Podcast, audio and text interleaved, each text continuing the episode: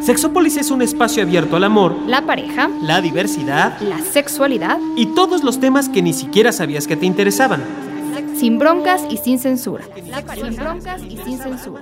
Si eres buen amante, Aventurero erótico experto seductor, o si apenas empiezas. acompáñanos durante una hora de puro placer auditivo. De puro placer auditivo. ¿Qué es lo que hace que una pareja sea exitosa? ¿Y qué es lo que hace que una pareja sea tóxica? Eh, ¿Será el número de años que tenemos juntos? ¿Será el tipo de personalidad? ¿Será lo que hemos aprendido del amor, la genética, este, la familia? ¿A quién le podemos echar la culpa? El día de hoy platicaremos de las parejas tóxicas, cómo identificarlas y cómo evitarlas. Quédense porque esto es Sexópolis y se va a poner muy bueno. Hola, ¿qué tal? Bienvenidos y bienvenidas a Sexópolis. En este día que está, bueno, eh, no es muy caluroso, es una noche tranquila, eh, sensual y más con, bueno, yo soy Paulina Millán, el día de hoy estoy sola en la conducción, pero me acompañan un par de, bueno, no sé, amigos, eh, primero amigos, sí, después gente que, ah, uy, ¿cómo he aprendido de ustedes? O sea, yo estoy tan feliz de estar aquí que hasta nerviosa estoy, ¿se me nota? Yo he aprendido de ti. Yo he Estoy, aprendido estoy feliz porque además déjenme, todos. déjenme Sí. contarles de ellos dos. Eh, primero quiero presentarlos, es Laura Pires y José Hola. Antonio Contreras. ¿Cómo están? Hola, buenas Bien, noches. bien. Son terapeutas, psicólogos, sexólogos. Pero más yo quiero decirles que han estado ustedes acompañándonos desde hace mucho tiempo. Sí. Ustedes Ya están desde que este programa se llamaba Sexo Abierto, desde que nos han acompañado en todas las cabinas, han ido a todos lados. y cada que ustedes se presentan, eh, y empecé justo contigo, Laura, que la amistad ya tiene algunos Ay, ya años. sé. Eh, ha sido súper exitoso platicar con ustedes. De, de- de los temas que sean, sobre todo el tema de la pareja. Entonces les Es que- agradezco de verdad que estén aquí. Es lo que vemos en consultorio, ¿no? Yo creo es eso. Pero, pero. ¿qué, qué necesario es platicar? Nosotros, eh, digo, quienes están escuchando por primera vez Sexópolis sabrán que de repente platicamos de temas como este muy ligeros, de repente platicamos de temas como más profundos, de repente aquí echamos mucho relajo, le mandamos muchos saludos a John. Este, que Ay, está sí, donde trabajando, quiera que sí, esté. Hola. besitos. Es que de repente el trabajo nos absorbe, ¿no? Entonces, Yo bueno, sé. pues ya. Eh, hay trabajos como un, un poco impredecibles. También a Jeremy le mandamos un beso que está malito. Y pues de aquí tenemos de todo un poco. Entonces, eh, se mueven muchas cosas. Y uno de los temas que está muy vinculado, porque al final, el, eh, yo siempre que describo el programa hablo de la sexualidad y la pareja. ¿no? Nosotros aquí tocamos todos los temas relacionados a la sexualidad, el amor y la pareja, el sexo, que no están todos juntos necesariamente. Y, y la pareja es un tema necesario, porque, no sé, yo siempre he dicho que cualquier idiota se enamora en la vida, lo, lo digo mucho. o Y sea, de no- cualquiera. de- y de cualquiera, no, no sabemos ni por qué, a veces ni siquiera lo decidimos. Pero para amar se necesita aprender. Aprender de, a veces, pues de las cosas que hemos vivido, de lo que han vivido otras personas, y no siempre nos damos ese tiempo. Creemos que porque nos enamoramos de alguien, ya naturalmente las cosas se siguen dando, se mantienen y sean felices para siempre, como en las películas y en las ¿no? cuentos de hadas. Pues es que está esa creencia, ¿no? Que con, con amor basta. Y entonces si nos amamos mucho, pues ya con eso tenemos que estar bien. Y es curioso Porque nos que, amamos mucho. que es algo que pasa, ¿no? Y Laura no me dejará mentir, pero en terapia llegan personas a por cualquier tema y entonces necesariamente sale la pareja, ¿no? Que la pareja que tienen, la pareja que tuvieron, la pareja que quieren tener. Es un tema. Claro. Sí, es que Siempre siempre, es es tema. Sí, siempre. Sí, fíjate que, bueno, hablaremos de, digo, yo los voy a exprimir hasta que se pueda y luego ya los voy a comprometer para que Venga. vuelvan a venir. Yo me dejo Pero exprimir. también hay muchas personas que, por ejemplo, me preguntan por qué no consiguen pareja. Y algo que a mí me salta mucho también es que nosotros tenemos una muy buena idea, como una lista casi para algunas personas, de lo que tiene que tener una persona para ser nuestra pareja, si queremos que esta pareja sea ideal. Y sin embargo, muy pocas personas tenemos una lista de lo que podemos aportar, a lo mejor, ¿no? Claro, bueno, es que, ¿sabes? Yo me atrevería a decir que tampoco es tan claro esto de la lista de lo que queremos. Ah, claro, bueno, sí, de repente es como Justo que es- tengamos los mismos Ajá. gustos, de, que tengamos el mismo color favorito, que eso está muy padre, pero no te mantiene en una relación. Creo que muy seguido le- la gente esta lista de lo que quiere en una pareja la hace en base a lo que falló en su pareja anterior, ¿no? Ándale. Entonces eh, eh, ando buscando como la antítesis, ¿no? De mi pareja anterior y entonces les falla buscar lo que la pareja anterior sí tenía, ¿no? Entonces Ah. es que esto es algo que yo trabajo bien seguido en terapia y es justo un ejercicio que si se lo podemos re- recomendar de una vez a los Sí, escuchas sí, vale sí. mucho la pena.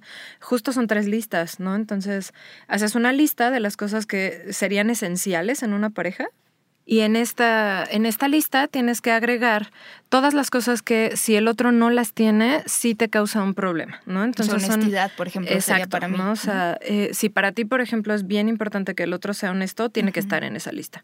Después está la lista de las cosas que no soportas, ¿no? Entonces, por ejemplo, para mí son las adicciones, ¿no? O sea, yo, yo no soportaría estar con una persona que tenga una adicción. No se puede poner deshonestidad, no va. Eh, Tengo que ser un poco más creativa. Pues es que a lo mejor hay, hay algunas... Estoy haciendo mentalmente. Sí, no sé, yo pensaría que a lo mejor sí, sí hay como temas que puedes ponerlos en ambas, ¿no?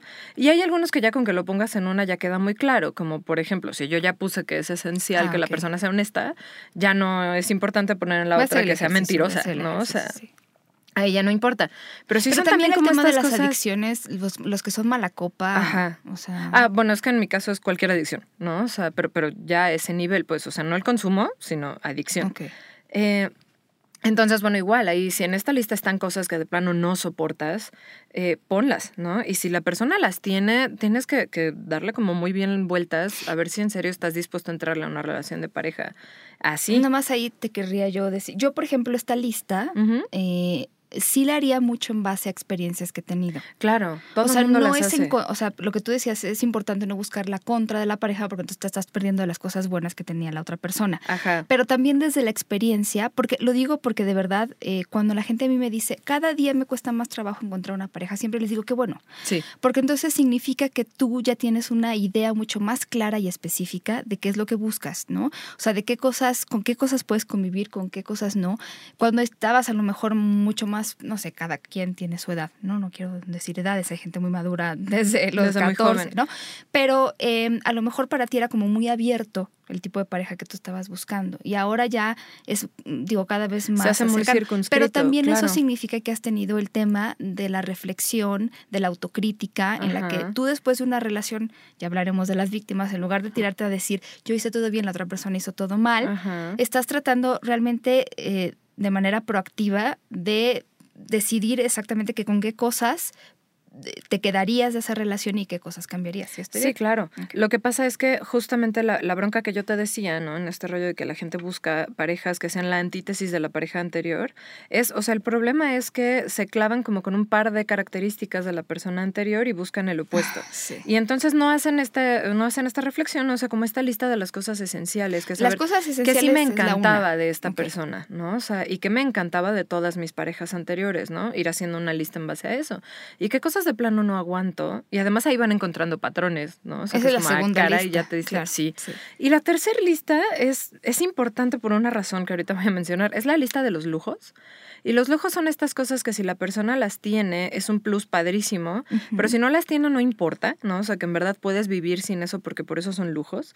Y a cada rato yo me encuentro con gente que está aguantando un montón de cosas que no soporta por unos cuantos lujos. ¿No? O sea, el otro no tiene Claro. las cosas esenciales que necesita. Sí tiene cosas que no soporta, pero tiene lujos, ¿no? Y entonces se quedan por los lujos, ¿no? O sea, me quedo porque la persona es muy atractiva, me quedo porque la Sí. persona tiene algo en común muy importante conmigo, me quedo porque tiene dinero, ¿no? O sea, Claro. se quedan nada más por un lujo, que a la mera hora resulta que es algo que ni siquiera consideras que necesitas, pero se quedan. Ujú. Entonces, ya que reflexionas en eso, darse cuenta de me estoy quedando por lujos, aunque no tengo lo que verdaderamente necesito Sí. y estoy aguantando cosas insoportables, te habla de, de relaciones Yo tóxicas creo que la, bien la lista la hacemos cualqui- en cualquier momento de la vida, ¿no? O sea, Pues yo es no que solo buscando vale pareja, mucho la, verdad. pena hacerla, ¿no? Sí. O sea, sí de verdad hacerlas reflexionándole con ganas, de preferencia no en un momento, algo que siempre le digo a todo el mundo, no cuando estás iniciando una relación de pareja, no cuando apenas te estás enamorando, porque eso va a tergiversar tus listas. Vas a hacer las listas bien tendenciosas para que se ajusten a la persona con la Ok, que ya. estás. Entonces, de preferencia, o en una relación ya muy avanzada, o cuando estás soltero. Va. Y además Hoy también tienes que ser como eh, congruente con tu lista, porque pues puede pasar que, ah, pues sí, dices, quiero esto y esto y esto, y entonces resulta que la pareja pues sí tiene estas dos al principio, pero la tercera no la tiene, y dices, bueno, eh, y lo confundes con un lujo, ¿no? Bueno, no es eh, la mejor- el, el más caballeroso, pero pues está guapo, ¿no? O no es la más Claro, eh, tiene- atenta, exacto. pero... No es tan importante eh, porque Sí. la persona no la tiene. Claro. Sí. Y entonces es como eh, no dejarte ir por, por pensamientos que sean como no, a lo mejor de otras personas y a lo mejor que eh, pues ponerte a pensar en qué es lo que puedes cumplir y, y, qué es lo que estás dispuesto a cumplir, ¿no? También es como ser verdadero contigo mismo y es como, eh, bueno, esto lo podría pasar, no en él, ¿no? Es parte de ser exigente con uno mismo para ser exigente con los demás. Es, es, eso también es, mucho, es algo que se ve en terapia. el, el el que las personas no son exigentes y no tienen mejores parejas porque no exigen, ¿no? Porque pues, tienen que exigir primero a ellos mismos y entonces les cuesta trabajo exigirse para exigirle a los demás. Pero, eh, o sea, este tipo de cosas que son realmente muy... Yo también me quedé pensando, incluso hay cosas que no sé en qué lista poner. Ajá, es que por eso es algo que se trabaja en terapia, ¿no? O sea, funciona padrísimo trabajarlo con un terapeuta porque entonces el terapeuta te ayuda a ir colocando cosas, ¿no? Sí. Y además no es como si hubiera algo eh, correcto y algo incorrecto que poner en la lista, ¿no? Es como te vayas sintiendo. Si lo sientes, cámara, ponlo, ¿no? Y a ver cómo te funciona. Si te funciona, pues qué chido. Si no, pues también puedes modificarlo. No, hay, no, es, no es necesario que nos quedemos estancados en una... No estancados, pero fijos en una sola lista y de esta no me muevo jamás para... Nunca. Eh, sino que pues, está bien moverse y moverse conforme va la situación, pero moverse por ti mismo, no moverte por la otra persona. Ajá, algo que yo veo bien seguido es que a la gente le da pena exigir, ¿no? O sea, cuando yo empiezo a trabajar esto, con, sobre todo con mujeres, de pronto es como que, a ver, vamos a entrarle al tema del dinero, ¿no? ¿Cuánto quieres que gane el otro? ¿Cuánto para ti sería básico que el otro gane? Y les da pena pedirlo, ¿no? Entonces, muy seguido tengo que estar como, como trabajando con esta persona para ver cuánto ganas tú, ¿no? Bueno, pues es que yo gano tanto.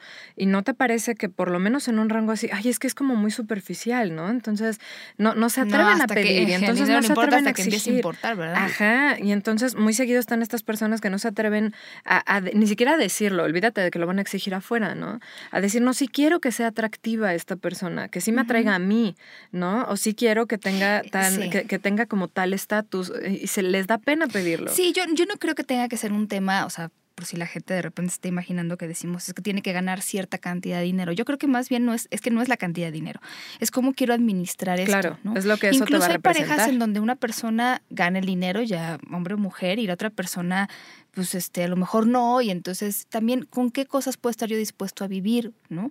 Entonces, en este tipo de situaciones no tiene tanto que ver con cuántos coches tenga, cuánto dinero tenga, sino cómo quiero yo, yo hace poco platicaba con una amiga que me decía, es que yo de repente ya siento a mi pareja como un hijo, ¿no? Entonces, este, él le decía, pero ¿por qué me gritas? Y le decía ya, pues porque así le digo, hablo a mis hijos y se me sale contigo, ¿no? Porque de repente es como, mamá, me das dinero. Muy natural.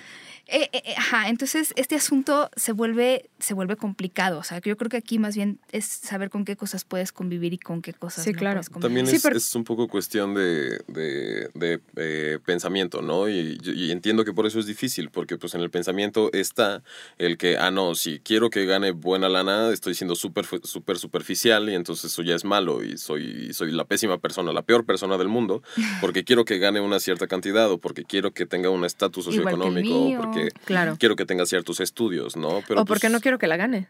Como muchos hombres, ¿no? O sea, que, que muy seguido en terapia es como, no, al revés, yo quiero una mujer que gane la mitad de lo que yo gano. Wow. Porque no me quiero sentir amenazado, ¿no? Entonces, o hay, hay mujeres que tienen un límite también. No quiero un cuate que tenga demasiado dinero porque también va para arriba. Se necesita mucha valentía para reconocerlo, en pues mi opinión. Sí, pero es que eso, es, eso es lo honesto, porque si no después te los topas en relación, ¿no? El hombre acomplejado sintiéndose mal porque se encontró una pareja que gana el doble, el triple que él, ¿no? Sea hombre gay o sea heterosexual, porque da lo mismo. Ah, el, no, el machismo mexicano pega durísimo. porque no nos enseñan en, o sea, las relaciones homosexuales ni siquiera nos las mencionan y las heterosexuales no, no las enseñan. Pero bueno, yo estoy impactada platicando con ustedes así. Cada que yo les invito, bueno, comemos juntos así, siento, me siento obligada a, decirles gracias por la terapia.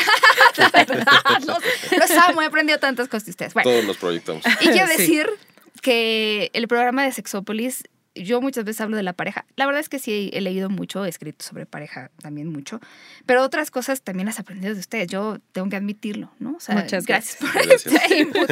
Pero eh, yo estoy impactada y, y, también le quiero mandar unos muchos saludos a mi amiga Irlanda, que también es una súper experta en esto. Uh -huh los juegos que la gente juega en la pareja y que Ajá. ni siquiera se da cuenta que claro. juega. O sea, uh -huh. este rollo de, por ejemplo, la víctima, que yo lo tengo tan atorado desde hace uh -huh. muchísimo tiempo, eh, eh, de todo lo hace mal a la otra persona, yo todo lo hago bien. Pues esto es común en terapia. Y estar buscando, ¿no? Eh, pasa esto, cuando tú quieres ser víctima vas a encontrar victimarios.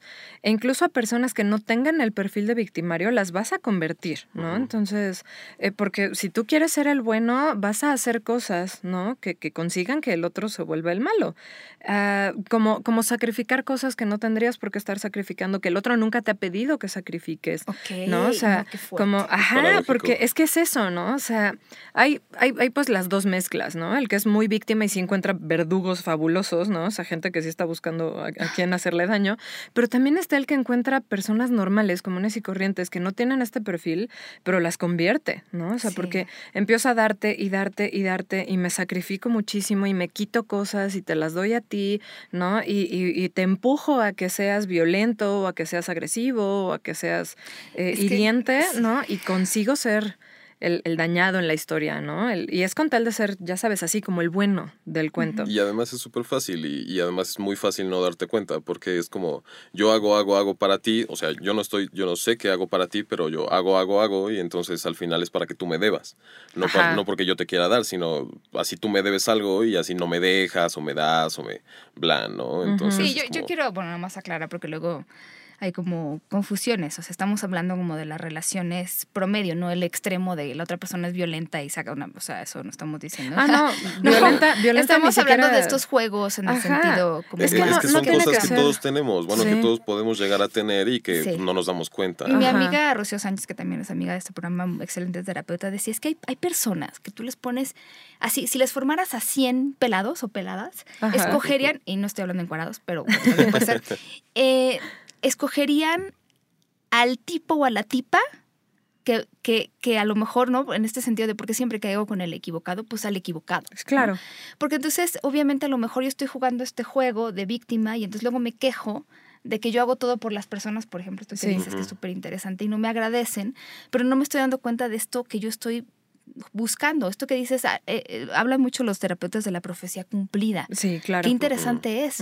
O sea, yo de repente algo que no quiero, y a lo mejor de manera inconsciente, no lo sé, hago todo para que eso suceda. Claro.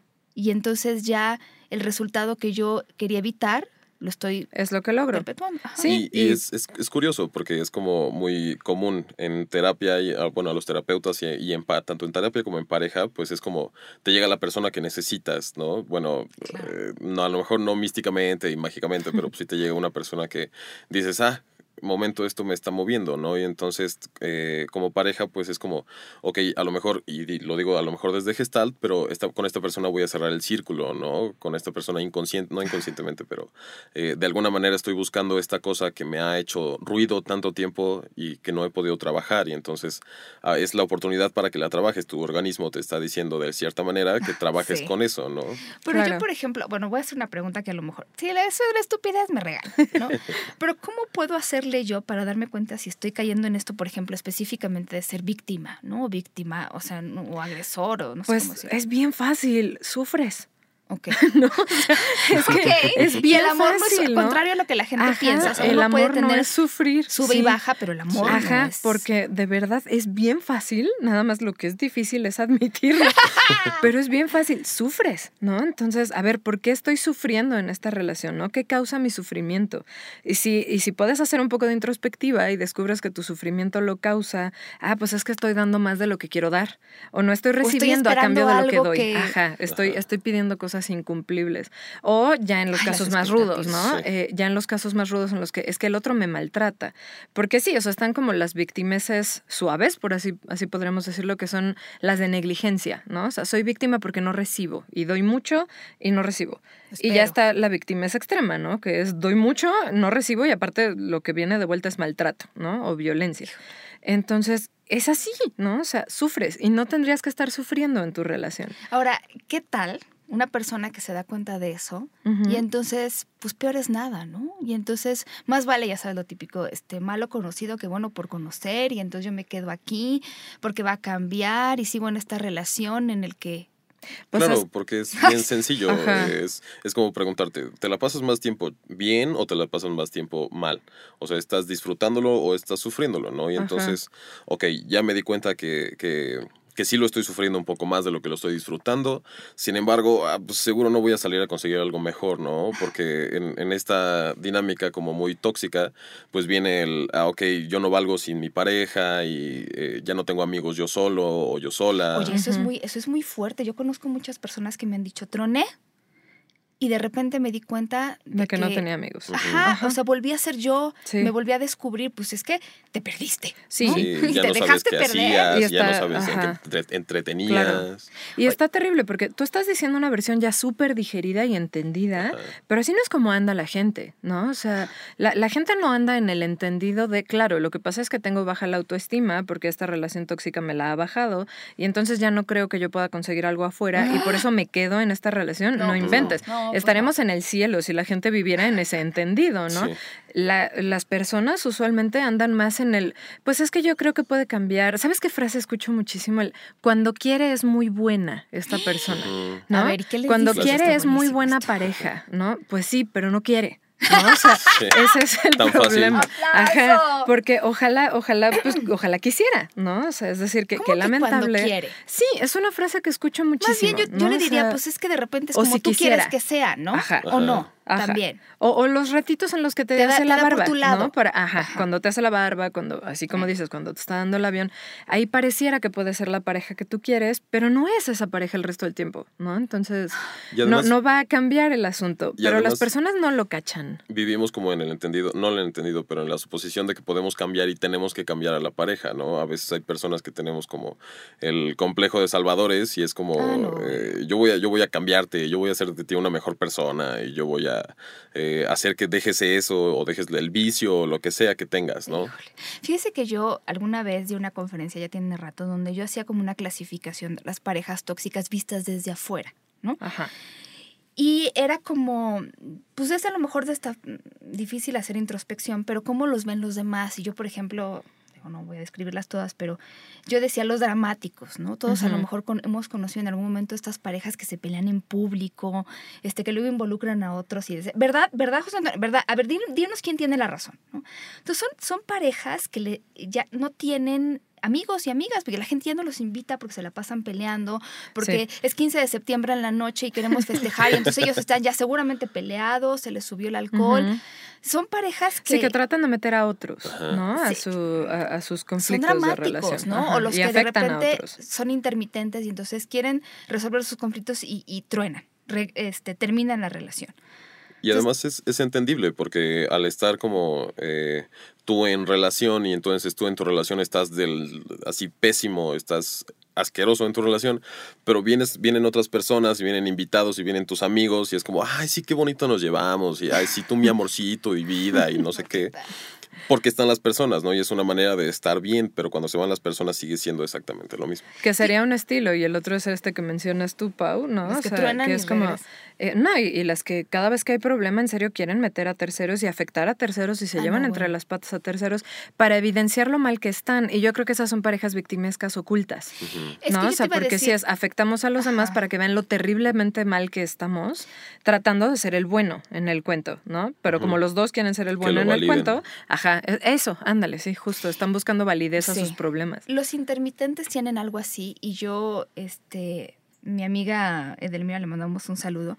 Me acuerdo que ya con estas personas, a nivel no terapia, pero sino más como amistad, dice que luego se sienta en las mesas con este tipo de personas y es como, es que te vengo a contar. Ya sabe que se va a sentar con alguien que le va a contar todas las cosas malas que, le ha hecho el otro. Entonces, de repente volteaba y le decía, oye, este, antes de empezar, ¿lo vas a dejar? No, antes no me cuentes. Pues sí. No, o sea, no en plan terapia, sino en plan amistad. Sí, entonces claro. es como de repente, sí, de repente hay gente que es, truena todo el tiempo y entonces les encanta contarlo mal. Y regresan y, y no bueno, es que, ¿sabes? Estos que dicen que truenan, es un truene entre comillas. Ya saben. Porque son, son parejas que no están logrando entender que lo que tuvieron fue una pelea y se les va por completo de las manos. O no, no, que lo que entender que lo que tienen ya no es una relación. Pues, perdón. Tal vez, ¿no? O sea, yo, yo sí yo, yo sí creo que todo depende tal vez a qué niveles estemos en la relación, o sea, qué, qué nivel de, de, problemas haya en la relación. Porque cuando son problemas leves, lo que pasa es que creo que hay personas que no han logrado dar el entendido de en las relaciones se discute y eso es normal, ¿no? Y necesitas, ajá, Y y, no pasa necesitas, nada. exacto, no pasa nada, y necesitas llegar a acuerdos y ya, ahí muere. Pero creo que de pronto tenemos a estas personas que vienen muy por educación, además con la idea de o gano o pierdo, ¿no? Pero tiene que ser una pelea y el lograr algo que yo quiero tiene que ser bronca. Y entonces se les va de las manos y cada bronca se convierte en un truene entre comillas, ¿no? O sea, ya terminamos, se separan dos días, se vuelven a hablar y según ellos regresan, ¿no? Pero Eso no es un verdadero que truene. También, o sea, en este tipo de parejas, de repente, le digo así, las que me ha tocado ver, ya estos truenes son intentos de verdad, de- o sea, ya no está, o sea, ya.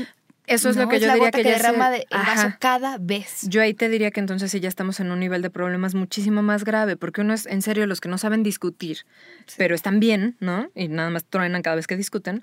Y los que sí en serio ya se ve claramente que ya no quieren estar juntos, pero no saben estar Y luego separados. se les ocurre cosas, tengamos Sí. hijos, ¿no?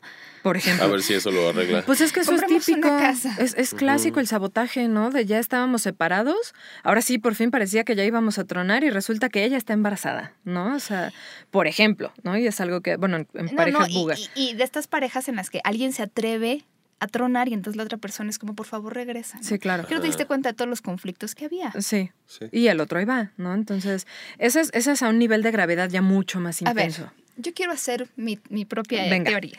es que yo conozco gente que de repente está en esta situación como enrolada en que regrese, que regrese, que regrese. Yo lo amo, yo la amo.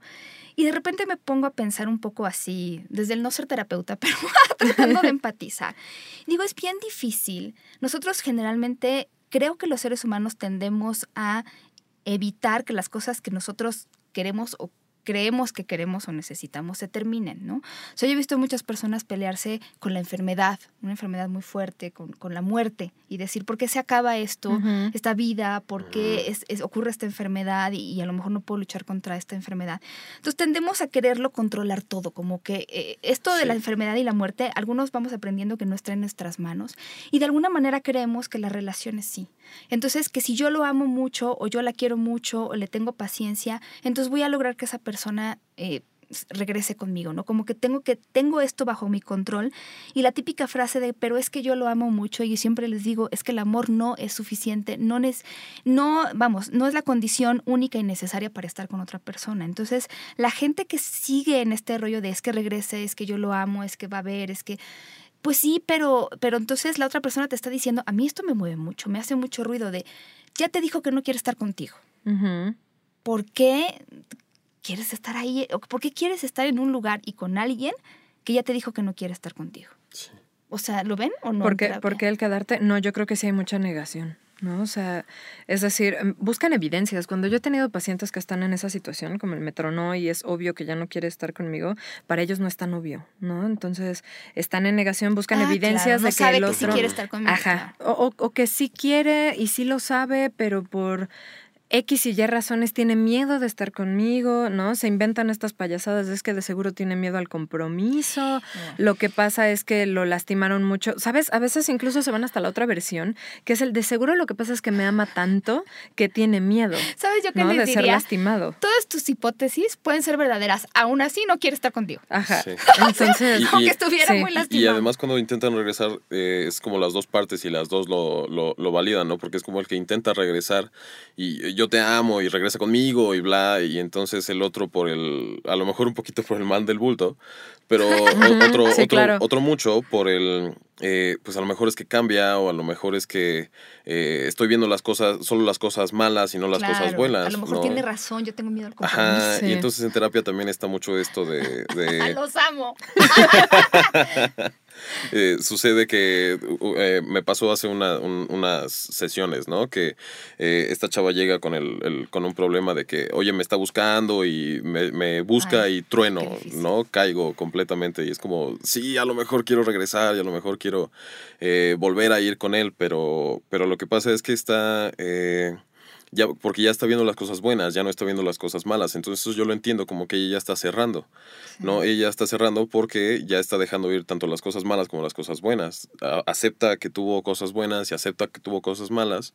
eh, y entonces al estar viendo las cosas buenas, el otro llega y le dice, oye, ¿qué onda? Regresa. sí, acuérdate de las cosas Acuérdate de buenas, las cosas ¿no? buenas y ya Ajá. está pensando en las cosas buenas y entonces es Sí. como, wow, sí estoy pensando en las Sí, cosas qué buenas. buen tino. Ajá. Es difícil claro. tronar una relación. A mí cuando me dicen, es que no quiero lastimar a la otra persona, me da un poco de pena decir, pues es que lo vas, o sea, Hasta a lo mejor a ambas partes tiene bien ajá. claro que esta relación ya no funciona, pero si tú vas a dar el primer paso, a lo mejor vas a acabar siendo el malo o la mala de la película cuando tienes gente así que se victimiza. Entonces a Claro. ser, Sí. pues sí vas a ser la persona mala de la película porque esa persona con la que estás, pues no va a dar el paso hasta que tú no lo des. Entonces, querer que esto no duela es, es complicado. Entonces, a veces caemos en el, le estoy lastimando o lo estoy lastimando tanto que quiero que regrese. Y, Y es un. Pues poco sí. parte también de, de esto que decíamos de los cuates, ¿no? Al hacerse la pareja, eh, cuates en co- o amigos en Sí. común, pues es como... Uy, sí, ¿quién eh, se va a quedar a los amigos? ¿quién no, no déjalo quién se va a quedar a los amigos. Si, si uno de los dos truena y entonces el otro va con los amigos, va a ser como, me tronó. Ajá, ¿Qué van a hacer sí, al sí. respecto? Ajá. Ay, eso, eso lo, ay, lo odio tanto. Sí, porque entonces uno va a ser el malo, ¿no? Y demás. Pues sí, es que te tienes que hacer a la idea de que terminar una relación va a en costar eso, algo. perdón. Sí. Sí, por o sea, voy a supuesto aprovechar que, se mancha. Antonio. Sí, claro. A ver, no se enganchen. Yo entiendo que a lo mejor me dicen, es que ella era mi amiga antes, y entonces me quedo, está muy bien eso. Nada más, no se enganchen entonces en los problemas. Hay gente que apenas conoce a la pareja y ya se metió Sí. totalmente en, el, en la versión que tiene una de las dos personas sobre la relación. Claro. Perdón, pero nadie sabe qué pasa en una pareja más que las personas involucradas. Discul bueno, el terapeuta. Discúlpenme, pero A ustedes no, no tienen, o sea, pueden escuchar una versión de las cosas y pueden apoyar a esa persona. Pero, híjole, de repente hay gente que es como de, no, yo te voy y te acompaño y le vamos a tocar eh, a su puerta, le vamos a rayar el coche. ¿Qué Claro. pasa? Mira, creo que a fin y al cabo, ok, bueno, pues los que sean los amigos, pues traten de abstenerse, ¿no? Pero tú como persona metida en la relación de pareja, te tienes que hacer a la idea de que terminar una relación de pareja tiene un costo, ¿no? Y que el costo es tu libertad, ¿no? O sea, el, el costo es para que tú obtengas tu libertad. Entonces, pues ok, si lo que te va a costar es que el otro se victimice, que vaya y le haga el drama a tus cuates, que varios de tus amigos te van a dejar de hablar por eso, que algunos se irán mejor con el otro y demás, pues también te tienes que poner a pensar, si son más amigos del otro que tuyos, pues se van a querer ir con el otro y está bien, ¿no? A veces, a veces cuando parejas truenan descubren que los amigos que eran Ah, más de claro. uno se quedan al final más ya como amigos del Claro. otro Sí. por cómo se fue dando la relación con estas personas, ¿no? Entonces, bueno, tiene un costo, no puedes esperar, que creo que es algo que detiene a muchos de terminar y se quedan en la toxicidad. No puedes esperar que tu vida siga exactamente igual después de ya no tener a esta persona en ella, ¿no? Porque Entonces, es un cambio. claro. Necesariamente es un Sí. cambio. Y además, lo que serviría sería como reafirmar tu red de amigos, porque Sí. sales de la relación y es como, ay, ¿ahora qué hago? Y entonces, si buscas a tus amigos, ¿no? Si les preguntas a tus amigos, oye, ¿qué onda con mi relación? ¿no? ¿Cómo te sientes? ¿Cómo estás conmigo? Eh, no, a lo mejor si se distanciaron, eh, preguntar por qué se distanciaron, ¿no? Y tratar de volverse a acercar. Es, es, es bueno tener esa red de soporte cuando Claro. sales de una relación. que es una de las preguntas. Antes de venir al programa estábamos platicando qué preguntas te puedes hacer, ¿no? Para darte cuenta de si Eso estás es metiéndote en una relación tóxica o si estás en una relación tóxica. Y esa era una de las que Pepe mencionaba, ¿no? O sea, fíjate si, eh, ¿cuánto, ¿cuánto tiempo pasabas con tus amistades, por ejemplo, antes de entrar en esta relación? Y, y concluimos más o menos, si es menos de la mitad de lo que solías hacer antes, es una llamada de atención. Yo y sí- así con sí. muchas de las otras cosas de tu vida, ¿no? O sea, ¿cuánto, cuánto ejercicio hacías antes de entrar a esta relación y cuánto haces ahora? ¿Cuánto ves a tu familia y cuánto la veías antes? ¿Cuánto tiempo pasas haciendo cosas por gusto tuyas, ¿no? Tus actividades artísticas o, o tus actividades de ocio, ¿qué tanto han cambiado de antes de entrar en esta relación de pareja y ahora? Y hay personas que, que te responden, no, pues ha desaparecido, ¿no? O sea, ni siquiera bajó, ha desaparecido. Antes yo hacía esto, desde que estoy con esta persona desapareció. ¿Por qué? Porque al otro no le gusta, porque no nos da tiempo estando juntos, porque le molesta abiertamente que yo haga eso, entonces he dejado de hacerlo Eso por es, completo. es una trampa interes- interesante, es una palabra. Pero yo lo veo mucho con esta parte de los celos. ¿no? Claro. O sea, yo, la otra persona es celosa y entonces yo hago muchas cosas que creo, eh, de nuevo con esta idea, de tengo el control Sí. de lo que va. Y entonces yo puedo dejar de hacer cosas y ver a mis amigos y ver a mi familia porque la otra persona se sienta bien. Claro. Y luego descubren que ya hice todo, ya me, bueno, básicamente aislé del mundo y esa persona sigue siendo celosa. Sí, es que no se le va a quitar, ¿no? O sea, tengo una paciente que vive justo eso. Ay, yo La pareja. eh, ¿Mandé? Porque tengo muchos conocidos. No, que- sí, o sea, bueno, hay muchísimos. No, sí, pero yo sé, no. pero- Tengo una con la que es muy claro porque sí lo hicieron como acuerdos muy específicos, ¿no? Entonces el otro le dijo, bueno, a ver, tengo problemas con los pantalones de X tipo y tengo problemas con las blusas que son de telas muy transparentes o con las que tienen escotes hasta X grado, tengo problemas con que te lleves así y así con la gente de tu trabajo y entonces ella le dijo, ok, estoy dispuesta a estirarle tantito aquí, tantito acá, ¿no? Las blusitas transparentes me las pongo con una camiseta abajo, le subo tantito al escote, ¿no? O también me lo pongo con una camisetita abajo. O sea, como que ella accedió hasta cierto Ajá. punto, trató de negociarlo. Eh, porque ella sí es muy una persona de ganar-ganar, ¿no? O sea, ok, hasta donde yo puedo y hasta donde tú estés contento. Ok. Y por supuesto que al otro no se le han quitado los celos y entonces cada vez se vuelve más extremo, ¿no? Entonces... Si el escote no tiene la culpa. Ajá, el escote no tiene la culpa y los, los compañeros de trabajo no tienen la culpa, ¿no? Porque de lo que ya hice cambios en mi vestimenta y ya hice cambios en la forma en la que me llevo con los compañeros de trabajo, de pronto fue un, y si mejor te cambias de trabajo, ¿no? Entonces, eh, no, no hay límite, pues, ¿no? Entonces, eh, ¿qué, es, ¿qué es uno de estos grandes problemas de las relaciones de pareja? No vemos la posibilidad de que en relación de pareja todo, todas las negociaciones tienen que ser ganar-ganar. ¿no? O sea, hasta donde tú estés contento y hasta donde yo esté contento, y no una veces gano y a veces pierdo. Pero fíjate qué peligroso en esto que yo les decía, queremos tener el control y a veces no nos damos cuenta, ¿no? Que, que realmente esta, esta enfermedad que tiene la relación no tiene una cura específica, no está funcionando la cura, o que esta relación que tenemos está muerta. O sea, estamos conviviendo con el desamor, con la no presencia de alguien, con el fantasma de alguien que ya no está. Ajá. O sea, la relación seguimos nosotros y ya. ¿No? Sí, claro, o, los, o las broncas con el otro, ¿no? O muy seguido el recuerdo de lo que fue al principio. Hijo, sí. Porque el, el enamoramiento pone esas trampas, ¿no? O sea, empezamos la relación y ahí somos como la fantasía perfecta el uno del otro, sacrifico muchas cosas, el otro sacrifica muchas cosas, entonces pareciera que somos perfectos y que somos el uno para el otro y de pronto empiezo a destaparme y me quedo con el recuerdo de lo maravilloso que era al principio y resulta que eso no es lo que, lo, lo que realmente me llevé a casa. No se ¿no? casen Ujú. enamorados. No, sí, Ajá. o sea, Sí, cuando decimos claro. eso la gente brinca, pero o sea, el enamoramiento, al final, como lo está describiendo Laura, justo es esta, este momento en el que te es difícil, y que es muy bonito, pero te es difícil ver los defectos de la otra persona, te es difícil como poner las cosas en perspectiva, y entonces mucha gente toma decisiones en este momento, que pues a lo mejor al rato dice, no, pues siempre no. Me atrevería hasta dándole el beneficio de la duda a, a la gente. eh, prometo más de lo que puedo dar realmente. Y entonces eso fomenta también que el otro me vea como esta fantasía perfecta, ¿no? Porque yo digo, sí, claro, yo, yo puedo hacer eso que tú quieres, ¿no? O sea, Yo, puedo, ser lo que tú yo quieres. puedo ser eso que tú quieres, eso que tú necesitas. Seguro que sí puedes, seguro que sí puedo, ¿no? O sea, te lo prometo.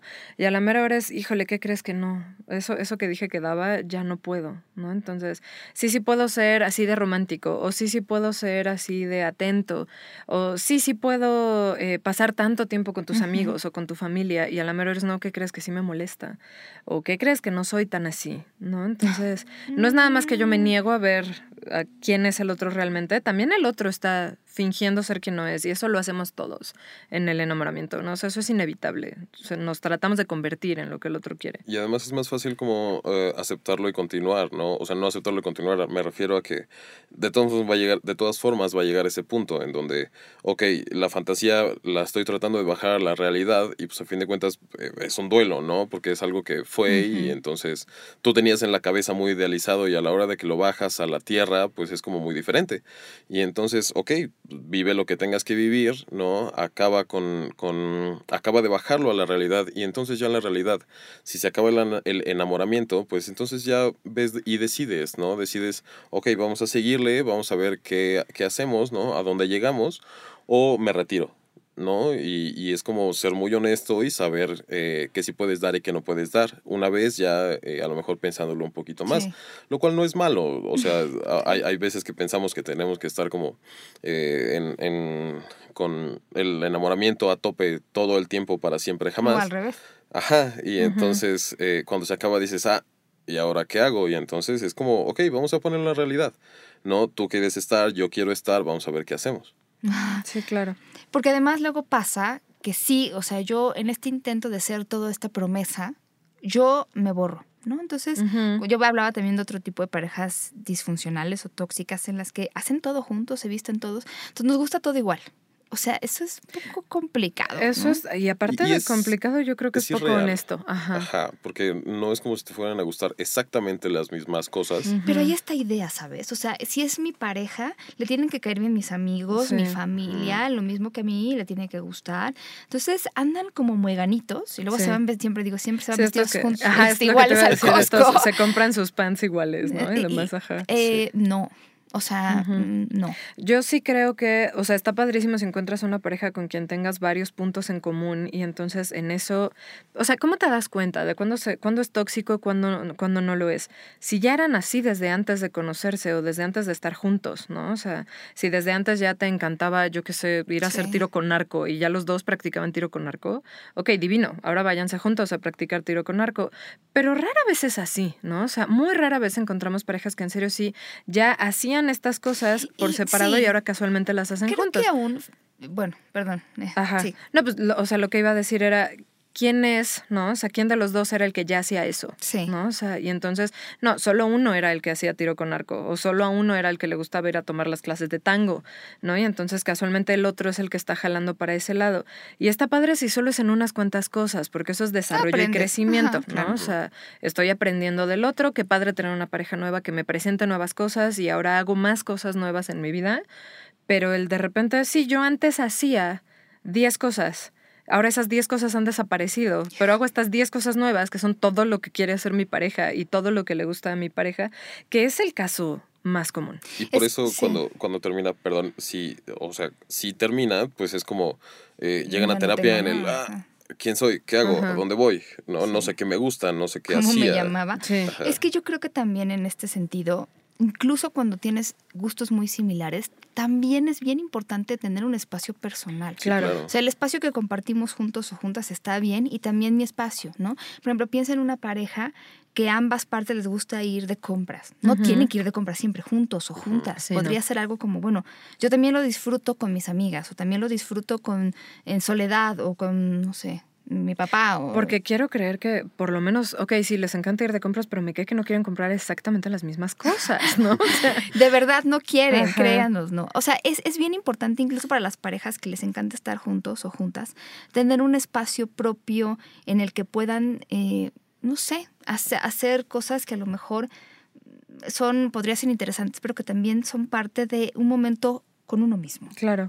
Porque son tu desarrollo personal, ¿no? O sea, son tus ratos o a solas o con tu gente que no necesariamente tienen que tener al otro ahí presente, ¿no? Porque todos sabemos que no es lo mismo ir a tomar el café con los amigos con tu pareja que sin tu pareja, ¿no? O sea, es completamente diferente la experiencia. Eso yo... Y las dos están padres, ¿no? Pero no necesariamente tienen Pero que ser te voy a siempre dar así. la visión de externa de parejas que de repente yo de repente he contado la experiencia que tengo o tuve con una amiga mía, en donde era, vamos a tomarnos un café y llegaba con su pareja. Y era No, de o estas sea, personas que hablan, No, bueno. hablan en plural, ¿no? Tú le preguntas, Ajá. oye, este, ¿y qué te gusta hacer en tu tiempo libre? Entonces, a nosotros, nos- todo es, todo es Ajá. en plural Sí, y todo es como a fuerza Confluencia, tiene que estar la otra persona y desde la visión de afuera es como pues qué bueno que se quieran pero son distintas o sea yo Es los veo no como personas Y, y distintas además es justo esto de la confluencia, ¿no? Sí. La- En confluencia vives con tu mamá cuando eres recién nacido, porque la necesitas y porque Sí. necesitas estar pegado a ella. Ajá. Después son diferentes personas, o sea, Sí. cumple cierta edad, que en este momento no me acuerdo, pero cumple cierta edad y entonces ya eres otra persona y con tu pareja eres otra persona, ella es ella y tú eres tú. Y entonces es, es reafirmarte como una persona diferente, porque entonces ¿dónde van a quedar los límites entre persona y persona? Por eso se confunden tanto, ¿no? Y, y hay que llegar al punto de decir, ok, pues, si a ti te gusta eso y lo podemos disfrutar también juntos, pero yo también lo quiero hacer con mis cuates, o yo lo quiero hacer solo, o ya quiero estar solo un rato, ¿no? Yo no sé si eso vendrá un poco también de la familia he visto familias en las que Sí, claro, Claro. tú eres mi hijo y eres eres mío No, no solo es familia, es, es educación en general. Por algo las mujeres tendemos a ser mucho más confluentes que los hombres, nos enseñan a ser así.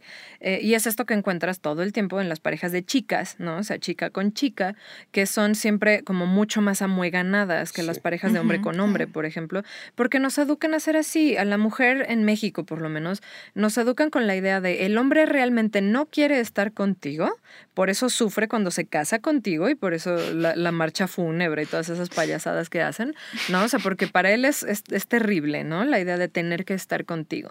Tú tienes que querer estar con él, ¿no? Y perseguirlo y casarlo y estar tras de él. tienes que Ajá, ¿no? Obligarlo y, y demás, ¿no? A que esté hacerlo contigo. sentar cabeza. Ajá, lo cual ya habla mucho de por qué las mujeres mexicanas tenemos la autoestima que tenemos, ¿no? O sea, todo el tiempo Sí. si tenemos una pareja, no se supone que realmente quiera estar con nosotras. Entonces, ese ya es el primer problema. Wow. Eh, y entonces, bueno, por eso vemos que cuando una mujer se junta con otra mujer, pues entonces sí casualmente las dos quieren estar, ¿no? Y están de más, ¿no? O sea, que es lo que usualmente encontramos, están de más y, y se pasan, ¿no? En ese, en ese nivel. Y la bronca con la confluencia es que terminamos estando juntos por culpa.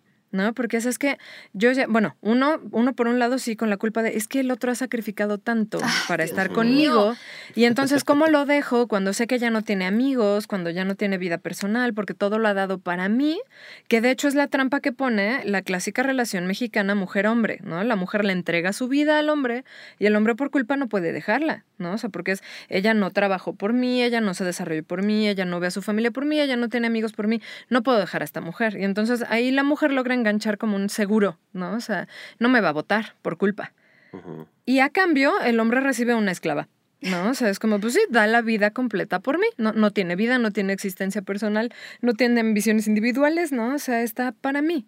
Entonces, bueno, es, es un contrato de esclavitud la confluencia, ¿no? O sea, si ese es el problema. Muchas mamás este, tienen este rollo. Con y- sus hijos. Ajá, hay una. Si la, no, si no viven en México de todas maneras, vean esta de María de todos los Ángeles, espero que se llame así. Es una como serie donde hay una señora muy, muy chistosa, la mujer como en esta eh, estereotipo llevado al extremo, porque al final es comedia, del, de la víctima. Entonces un amigo Ajá. mío me decía, es que mi mamá es así, ¿no? Y era como de, yo di la vida por ti, Sí. ¿no? O sea, yo te traje al mundo, no es mi amigo ya empoderado, volteó y le dijo, oye, pero yo no te lo pedí. Sí, claro. ¡Qué cabrón! Pues es que Pero- esa tendría que ser la respuesta. Sí, entonces, eh, sí. O sea, pero entonces ya es la mamá que nos enseña que se, hay que se sacrifica. Es que y no es la mamá, es la mujer. Ni ni siquiera creo que sea tan al extremo, porque eh, así bajita la mano, pues seguro que todos conocemos eh, mamás así, pero es, es, es muy, eh, eh, a fin de cuentas, por debajo de la mesa, ¿no? Porque sí es como, si tu mamá está para ti, está como hombre, ¿no? Yo lo digo de- desde mi experiencia, mi mamá estuvo para mí, mi mamá me atendió y me dio, y así, ¿no? Y entonces ahora que en algún momento yo le planteé que a lo mejor yo podría no querer tener hijos, y entonces me dijo, "Mm, ujú, ya veo irse a mis nietos. Así me pagas. Ajá, y entonces, o, o sea, y mi mamá nunca ha sido, o yo nunca había detectado que fuera como de trabajar con culpa, ¿no? Y entonces a la hora que me dice eso, a mí se me apretuja el, el corazón y las tripas y así. Entonces dije, ok, entonces, eh, y eso porque me di cuenta de lo que estaba pasando y le dije, oye, pues fíjate lo que estás haciendo, ¿no? Pero de cualquier otra manera eh, me hubiera coartado a es tener típico. hijos. O sea, yo, por yo algún culpa. día, sí, o sea, gracias, algún día los invitaré a que hablen exclusivamente de cómo cortar estos vínculos, porque justo lo que tú hiciste es lo que hay que hacer, es poner Sí. los límites y Regresarse. es decir, Regresarles lo que están ¿qué haciendo. esperas ¿no? que yo haga, Sí. no? Porque no se dan cuenta, Claro. ¿no? Es, es, es lo que decía. Es que es entrenamiento. Sí, claro. ¿No? O sea, por- es- esto que de yo años y ahorita. y años. No es la figura de la esposa mexicana o de la novia mexicana o de la mamá mexicana, es la figura de la mujer mexicana y la mujer mexicana compra relaciones a través del sacrificio y la culpa. Entonces, estás conmigo por todo lo que yo te di, ¿no? O sea, y pobre de ti si eres el ingrato que me vota después de todo lo que yo sacrifiqué. Pero ¿quién carambas dice, ¿no? Que tenemos que sacrificar para estar en relación. Sí, sí, siempre hay una ganancia secundaria, diría mi amiga Irlanda, en este asunto. ¿no? Claro. O sea, hay una ganancia secundaria. Yo ¿Tienes estoy sufriendo en esta relación. Sí. ¿Cuál sería la ganancia secundaria? Tienes garantía, ¿no? O sea, por culpa No el otro va. no se va. Y a la mujer mexicana no siempre le funciona con los maridos, pero casi siempre le funciona con los hijos, ¿no? O sea, por ejemplo, el, no, pues ella que tanto me dio, Yo pobrecita. te, me ama ¿no? En fin. tanto. ¿no? Ajá, entonces, y tanto que sacrificó por mí, entonces, ¿cómo me atrevo a ser el ingrato, ¿no? Que quiera ir y tener una vida después de que el otro sacrificó la suya por mí, ¿no? Yo acabo de atender a unos pacientes así hace poquito en pareja y justo la bronca es esa, ella le pide a él que él sea su pareja y que se porte como pareja de ella y él dice no porque tengo a mi madre y tengo que ser como y tengo que ser el sustituto de marido que ella no tiene. Y entonces yo le decía, a ver, ¿de quién es la responsabilidad de que tu madre no tenga pareja? ¿Tuya o de ella? Ella es la que ya no quiso tener pareja. Después, ya sabes, está la historia de víctimas de que el malvado marido la dejó, ¿no? Y él entiende que es de él, ¿no? O sea, dices, mi responsabilidad porque si mi padre fue un malvado y se fue, yo me tengo que quedar, ¿no? Entonces, eso eso. tenemos, Se ¿no? las heredan. Claro. Oye, y de ver- pronto hay hombres que sí siguen ese modelo, ¿no? O sea, de me sacrifico un buen para que por culpa tú no te vayas. Entonces, Yo, yo quiero preguntarles también, porque hay gente que, eh, no sé si las mujeres necesariamente, pero me he topado con algunas amigas así de, es- mi vida va a ser en función de la pareja, ¿no? Entonces, hemos hablado de las personas que entran a la pareja y se van borrando, pero ¿qué pasa cuando yo entro a la pareja esperando borrarme? O sea, no, no sé si me estoy explicando del todo, pero, pero si yo ya voy a hacer lo que el otro pida que sea, no, no, no tendré hobbies, no tendré amigos, no tendré... o sea, ya vienen con esa idea de que así debe de ser. Sí, o sea, como o, mi vida es, o sea, vivo a través de la otra persona. Ajá. Pues no será explícito, pero sí la mayoría son así. Ujú. O sea, no lo, no lo dirán abiertamente, pero Sí. van con la premisa de que, sí, pues seguro yo voy a tener que sacrificar esto y seguro yo voy a dejar de ver a mi familia y a mis amigos, eh, porque así pasa, ¿no? Eh, o sea, es, es un introyecto muy duro Sí. que, que a lo mejor es, es- cuesta trabajo admitirlo, pero así llegamos entrándole a la relación. Pero, pero también es la idea de, es que así, esto me hace una buena pareja. Sí, claro, Ujú. así o sea, yo vivo a de ser. través de la otra persona, este, si soy el buen esposo o la buena esposa, lo que hago es... Pero de nuevo lo que estamos buscando es culpa. ¿No? O sea, una vez más, lo que estamos buscando es culpa. Es que pareciera que estamos insistiendo mucho en el tema, pero No, es que no, sí es está que- ahí, Es que es ¿no? O sea, sí, lamentablemente las relaciones interpersonales se mueven tanto a través de la victimez y el sacrificio y la culpa y el trato de obtener garantías, eh, porque es que, bueno, no sé, pensemos como en lo, en lo ligero que puede ser nada más el no tengo garantía de que una persona se va a querer quedar conmigo. Dice que me ama ahorita, pero ¿quién me garantiza que me va a amar mañana? Entonces, ok, la gente pareciera que busca garantías más fuertes como el, ok, el amor no me va a durar para siempre, entonces, ¿qué tal la culpa?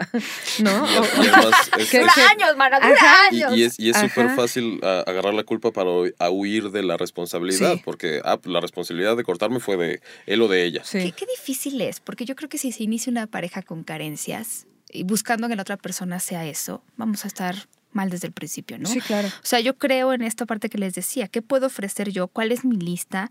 ¿Cómo está mi autoestima? ¿Qué es lo que estoy buscando? ¿Cómo está enriquecida mi vida personal, Claro. mis amistades? ¿Qué tan está, afianzadas están para que yo pueda entonces meterme en una relación a ser pareja, ¿no? O sea, esto de la media naranja a mí me causa mucho conflicto porque además siempre he pensado que dos naranjas hacen más jugo que media y media. Claro. O sea, no voy a ser la media naranja de nadie. Yo voy a ser este individuo que voy a llegar con otra persona a compartir ciertas cosas y a no dejar de ser yo mismo Claro. o yo misma. Entonces, pero cuando no, no tengo mi naranja completa, está bien complicado este, pegarme a la otra persona. Siempre estoy tratando de, meterse, ¿no? como perrito, ¿sí? un poco, Claro. pegarme a la otra persona, eh, eh, de alguna manera querer que sea la media mía, que me, me falta, pero yo lo tengo que buscar por mi lado. ¿Me, me Claro. expliqué? Sí, claro. Ajá, Súper. sí. De- de- desde estar incompleto. Ajá, ¿no? justo. Yo, yo, como estoy incompleto, necesito a alguien que, que venga y me complete. complete. Ujú. Y por eso yo diría que es como eh, básico otra vez responsabilizarse, ¿no? En el yo soy yo y, y- y soy una persona completa y me hago responsable de lo que quiero, de lo que necesito. Y pues si me encuentro una pareja con que sea compatible, eh, me hago responsable Exacto, de lo que... compatible. Pero ¿cómo vas a ver si es compatible conmigo si no tengo nada? O sea, Ajá. nada contra Claro. qué compararlo y Ujú. compatibilizar absolutamente Bueno, nada. es que ahí lo que encuentran estas personas, pues es soy compatible en base de que yo me convertiré en tu accesorio. Entonces, sí, o sea, vienes tú, tú con tu vida muy completa, muy llena, ¿no? Y tu llaverito de mí. al lado. Entonces, tal? pues es Oye. que eso es lo que encontramos muy seguido en estas personas, ¿no? Que están como muy vacías. Eh, y quienes están muy vacías, pues sí, intentan llenarse del otro. Claro, y entonces y- buscan personas con vidas muy completas, Y ¿no? O sea, complementan desde el te lleno tus necesidades. Sí, sí, Yo los amo, los voy a Oigan, es que, a ver, antes de que, que nos despidamos, yo quiero Ajá. preguntarles, a lo mejor no hay, pero ¿cómo podríamos hacer, si hay una lista para saber, ¿no? En qué momento yo puedo vincularme y a través de qué? Hay una lista para desvincularse. O sea, si yo estoy viviendo el sufrimiento, Ajá. sufrir es un, es un foco rojo. Estoy Sí. sufriendo esta relación. Sí. Hay otra lista que yo pueda hacer como para decir, a ver, viéndolo en blanco y negro, esto no está funcionando. O sea, como para darme cuenta. Sí, de o sea, que- como para decir, a como ver, algo- esto nada más es un conflicto o, o esto ya de veras está morido. Como algo que Ah. te puedas, como las preguntas, como algo que Ajá. te puedas preguntar y decir, ah, caray, si caigo aquí es que ya estoy del otro lado. Ajá. O sea, eh, ustedes lo han dicho a lo largo de la entrevista. Por Ujú. ejemplo, de las 10 cosas que yo hacía, Ujú. ya no está ninguna. Un o, punto o han fuerte de que bajado mucho, muerto. ¿no? O sea, porque sí, yo diría, no, no tiene que ser un rollo. Poniéndome como ejemplo, ¿no? A mí me gustaría correr. Entonces, si yo antes corría cinco veces a la semana, ahora resulta que desde que tengo esta pareja ya no corro o corro una vez a la semana o dos veces a la semana. ¿Por qué? ¿No? O sea, empezar a revisar qué ha pasado. Porque tal vez no tiene nada que ver con mi pareja, es porque entré a un nuevo trabajo y ahí ya no me da tiempo. Eh, pero tal vez sí tiene que ver con esa pareja, ¿no? Entonces ahí rascarle. Eh, yo tenía mis amigos y con mis amigos antes salía tres veces a la semana y ahora los veo una vez cada dos meses, ¿no? O sea, ¿qué está pasando? Entonces sí rascarle desde ahí. eh, pero esos serían como los focos rojos, porque muchas parejas, una vez que se dan cuenta de eso, pueden arreglarlo, ¿no? O sea, es como, oye, ¿qué crees? Acabo de descubrir Qué que ya no hago cosas que hacía. Pero lo que para mí es un foco rojísimo, que si dices ya salte, ¿no? O sea, para afuera es ya no hay la voluntad de arreglarlo. Ni en ti ni en el otro, ¿no? Que es como lamentablemente llegan también. casi todos a terapia de pareja. Llegan a que valides que él es el bueno y que el otro es el que está Pero perdido. hay gente que como de verdad se necesita voluntad de las dos partes. Claro que se Sí, necesita claro. de las dos partes, ¿no? O sea, porque a veces encuentras que tú todavía tienes voluntad, pero el otro ya no la tiene, como tú decías hace rato. El otro ya, no, quiere está estar. en tus manos. O sea, el otro todavía quiere, pero tú ya no. Entonces, cuando en serio ya no hay energía, ganas, suficiente amor, ¿no? Eh, como para querer moverle, querer negociar, querer cambiar las cosas, cuando yo ya no estoy dispuesto a cambiar nada de mí, estamos perdidos. Y, y además es como muy, eh, no sé si sea obvio o lógico, pero es cuando ya no le quieres, y que tiene que ver con eso, ¿no? Que es cuando ya no le quieres entrar a la, a la discusión, a los golpes, no a los golpes eh, ujú, sí, sí, literalmente, sí, yo- yo. pero es cuando ya no quieres arreglar, ¿no? Y ya no, y, y tú dices, ok, estamos peleados, pero ya te gana el, "Pf, qué flojera. Ah, ok, vamos a ver qué hacer. Cuando ya prefiero perder que discutir para ver cómo le Y hacemos para ganar los dos. Sí, es importante la terapia de pareja porque también Sí, te puede ayudar a sí, bien claro. vivir o a bien morir. Claro, lo que pasa es que la gente va en mal momento a terapia de pareja, ¿no? O Ujú. sea, a mí me encantaría, y todavía no me sucede, pero me encantaría recibir una parejita en terapia que acaben de empezar, que sea amenizadora y estén en este momento de ser la fantasía, porque les ayudaría a bajarse de la fantasía, ¿no? Y verse ¿Aceptas el uno al otro. amistades? Sí. Ah, perfecto. Para eso Entonces sí. yo voy. A mí me Entonces, encanta. A, a mí me encantaría, ¿no? O sea, Sí. o por lo menos recibir parejas que la mayoría ya no llegan a ese punto, que aún se amen lo suficiente, que aún tengan suficiente energía, suficientes ganas, porque de veras es un rollo energético. Una pareja tóxica te desgasta y te cansa y entonces llega un momento en el que en serio ya no hay de dónde. Aunque quieras, ya no hay de dónde, ya no tienes con qué. Eh, entonces casi todos llegan en ese punto cuando ya no tienen con qué y entonces llegan a acusarse, eh, llegan esperando nada más que el terapeuta diga, sí, tú tienes razón, es el otro el que está mal. Y eso no pasa, obvio, porque el terapeuta no te va a decir eso. Te va a decir, tú Pero también además, tienes aunque fuera- broncas. Aunque fuera así, ¿qué? O sea, el Aunque otro- fuera el terapeuta así, no va a ir a meterse a su razón, casa el a otro está decirle mal. al otro Pues cómo sí. vivir. Te digo a ti que te tengo enfrente. Mira, aunque sucediera, si yo te digo, sí, ¿sabes qué? Resulta que si tú eres el que está perfecto, el otro es el que está en el hoyo. De ¿Y? todos modos, la respuesta es truenen, ¿no? Sí, O sea, ¿y tú cómo le si vas a así hacer? fuera, ¿Tú mágicamente, ahí? claro. ¿Cuál es tu ganancia secundaria? que Voy a además trabajar nunca pasa, contigo. ¿no? Entonces siempre son los dos, ¿no? Pero casi todas las parejas llegan así, Y, y ya se agotadas. siente, ¿no? Como el, Sí. llegan a terapia y, y solo se la pasan peleando Sí. y, ok, vamos a ver la dinámica, cómo es la dinámica y su dinámica ya es la peor, Sí. ¿no? Y entonces sab- sabes de inicio que, o no de inicio, pero los vas viendo cómo avanzan y solo no avanzan. O como no avanzan. Ajá. Ajá. Oigan, Entonces sí hay que ir antes. Yo los voy a comprometer a regresar porque Pues seguro va a haber regresemos. preguntas desde esto. ¿Dónde quieren que los localicen a través de mí? Eh, ¿Quieren estamos, algún Twitter, bueno, tenemos Facebook? Facebook, los Perfecto. dos, ¿no? Y con nuestros correos electrónicos, yo creo que sería buena idea. Yo soy Laura.pires o Laura Pires Felgueres en Facebook, ¿no? Entonces yo creo que en Facebook Laura sería como Pires. muy fácil. Sí. Laura.pires arroba gmail es mi correo. Yo en mi Facebook estoy como José Antonio Contreras Ortiz y mi correo es jose.a.contreras.o arroba gmail. Está muy bien. Yo de todas maneras siempre dejo abierto que me pueden contactar. Ajá. Ustedes saben también, ahora ya tenemos una página de Facebook, no tiene mucho de existir, pero es SX Radio, todo junto con minúsculas SX Radio, o en el Twitter, que es donde más ponemos de repente cosas, que es Ajá. arroba sexopoliradio. Nos escuchan, este, también ahí nos ponen de repente sus sugerencias. Si quieren contactarlos, quieren que sea un mensaje, díganme. Si no les sigo, pues que lo siga y entonces ya veo sus mensajes directos y ya pueden ustedes contactar, porque creo que eh, yo eh, siempre queremos a- amar con el corazón abierto y yo creo que hay que amar con el corazón abierto, los ojos abiertos, los oídos abiertos, Sí, la cabeza claro. abierta y, y entender que esto, yo les decía al principio, el amor es, es algo que se va aprendiendo y es nuestra Sí. responsabilidad aprenderlo. Y no es puro corazón. Caray. Les agradezco muchísimo, Pepe, Laura, Y a ti. amigos del programa. Gracias por estar aquí. Nosotros nos escuchamos la próxima semana. Ojalá les haya gustado este programa. Yo aprendí Ay, muchísimo. sí, ojalá. Pórtense muy mal, como siempre. Cuídense muy bien. Les mandamos muchos besos y saludos. ¡Mua! Sexópolis es un espacio abierto al amor, La pareja, la diversidad la sexualidad, y todos los temas que ni siquiera sabías que te interesaban. Sin broncas y sin censura. Sin broncas y sin censura. Si eres buen amante, Aventurero erótico experto seductor, o si apenas empiezas. acompáñanos durante una hora De puro placer auditivo. De puro placer auditivo.